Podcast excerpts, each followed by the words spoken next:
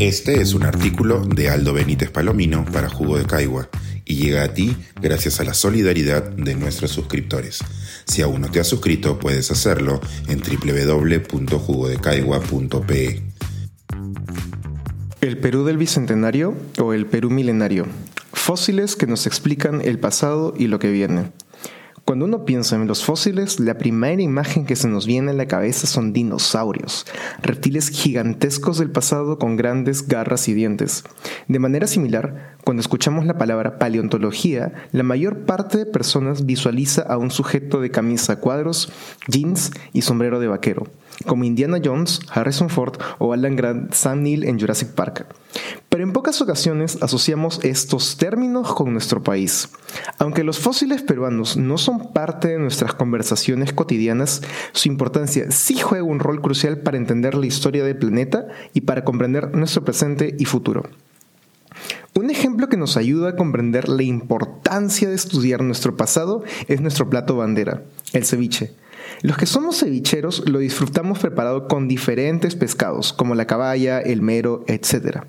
Nuestra gran diversidad de peces se la debemos a las condiciones de nuestro mar, especialmente al sistema de Humboldt. Observando todos los tipos de pescados y ceviches que nos ofrece el mar peruano, nos preguntamos, ¿siempre fue así? El desierto costero que se extiende entre Ica y Arequipa nos da muchas pistas de que no siempre fue así. Esta región del Perú es considerada una de las más privilegiadas del mundo para buscar restos de animales marinos. En ella se han encontrado fósiles de ballenas, pingüinos, delfines y otros animales marinos.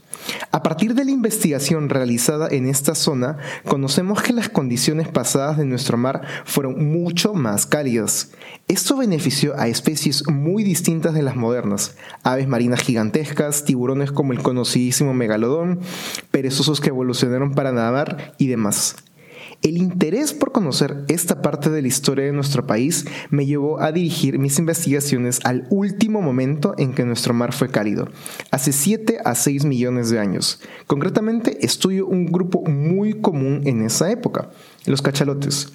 Ahora nos parecería insólito encontrar estos animales en esta parte de nuestro territorio, pero en nuestras costas convivieron al menos siete especies distintas, una muy distinta de la otra. El declive de estas especies está ligado al origen de las condiciones actuales de nuestro mar. Entender las causas por las que esto sucedió nos ayuda a comprender cómo la tendencia actual del calentamiento de los males podría afectar y está afectando a las especies modernas. Pero el desierto no es el único lugar de nuestro país que esconde partes de nuestra historia milenaria. Otro gran foco de diversidad son los bosques amazónicos. Para muchos, la Amazonía sería un lugar infrecuente para buscar fósiles, pero en los últimos años se han encontrado un gran número de restos.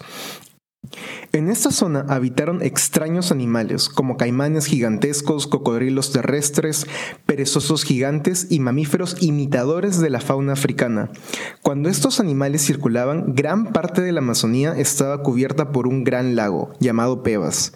Este lago se empezó a secar hacia fines del Mioceno, dando origen a la configuración amazónica actual. Claro, sin algunos invasores faltantes como los otorongos. Finalmente, el crecimiento de los Andes también impactó en la extinción de aquellos animales, lo que hace esta región una de gran dinamismo e interés para los investigadores. Pero la paleontología no solo nos ilustra sobre los animales que ya no están entre nosotros, también nos cuenta el pasado de nuestros animales actuales.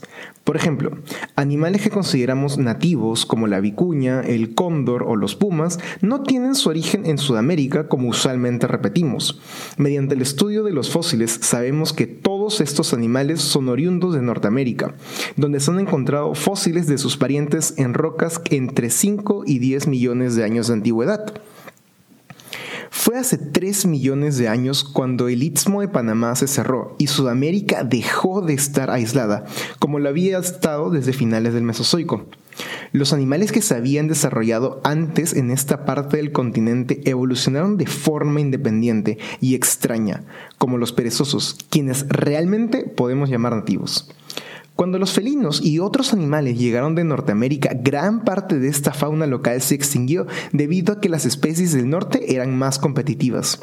Durante cierto momento, los felinos dientes de sable, mastodontes y otra megafauna convivieron con los camélidos sudamericanos, pero finalmente la fauna andina se terminaría de configurar por influencia de las glaciaciones.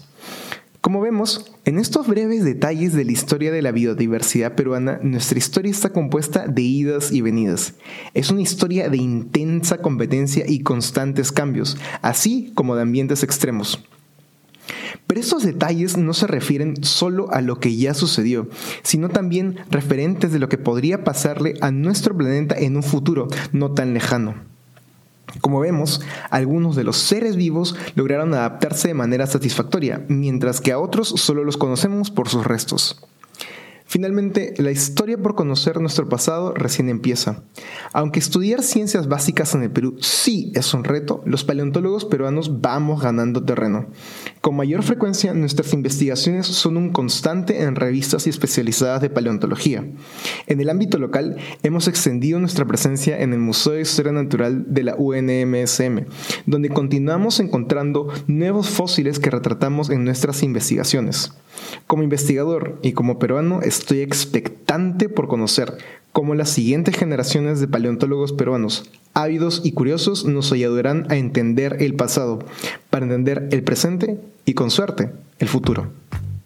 Este es un artículo de Aldo Benítez Palomino para Jugo de Caigua y llega a ti gracias a la solidaridad de nuestros suscriptores.